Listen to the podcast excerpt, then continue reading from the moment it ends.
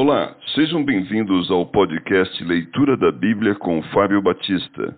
A minha oração é que Deus fale ao seu coração por meio da Bíblia Sagrada.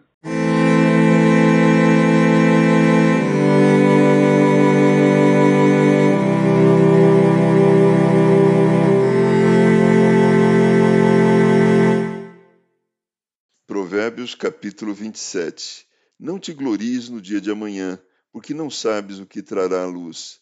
Seja outro o que te louve, e não a tua boca, o estrangeiro, e não os teus lábios. Pesada é a pedra e a areia é uma carga, mas a ira do insensato é mais pesada do que uma e outra. Cruel é o furor, impetuosa a ira, mas quem pode resistir à inveja? Melhor é a repreensão franca do que o amor encoberto. Leais são as feridas feitas pelo que ama, Porém, os beijos de quem odeia são enganosos. A alma farta pisa o favo de mel, mas a alma faminta, todo amargo é doce. Qual ave que vagueia longe do seu ninho, tal é o homem que anda vagueando longe do seu lar.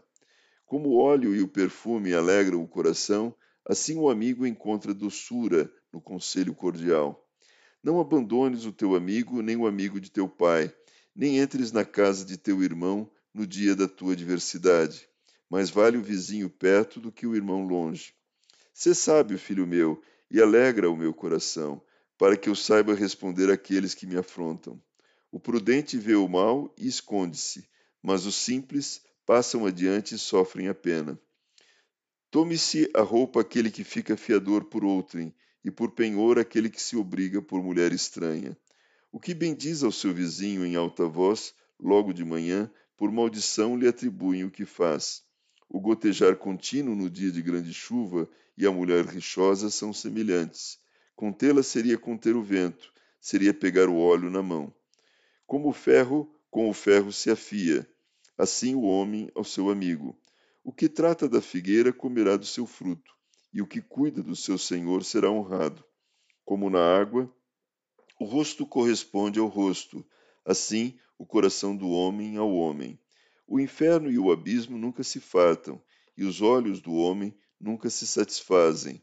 Como o crisol prova a prata e o forno o ouro, assim o homem é provado pelos louvores que recebe. Ainda que pises o insensato com mão de grau entre grãos pilados de cevada, não se vai dele a sua estultícia. Procura conhecer o estado das tuas ovelhas e cuida dos teus rebanhos, porque as riquezas não duram para sempre, nem a coroa de geração em geração. Quando removido o feno, aparecem os renovos, e se recolhem as ervas dos montes. Então os cordeiros te darão as vestes, os bodes o preço do campo, e as cabras leite em abundância para teu alimento, para alimento da tua casa e para sustento das tuas servas.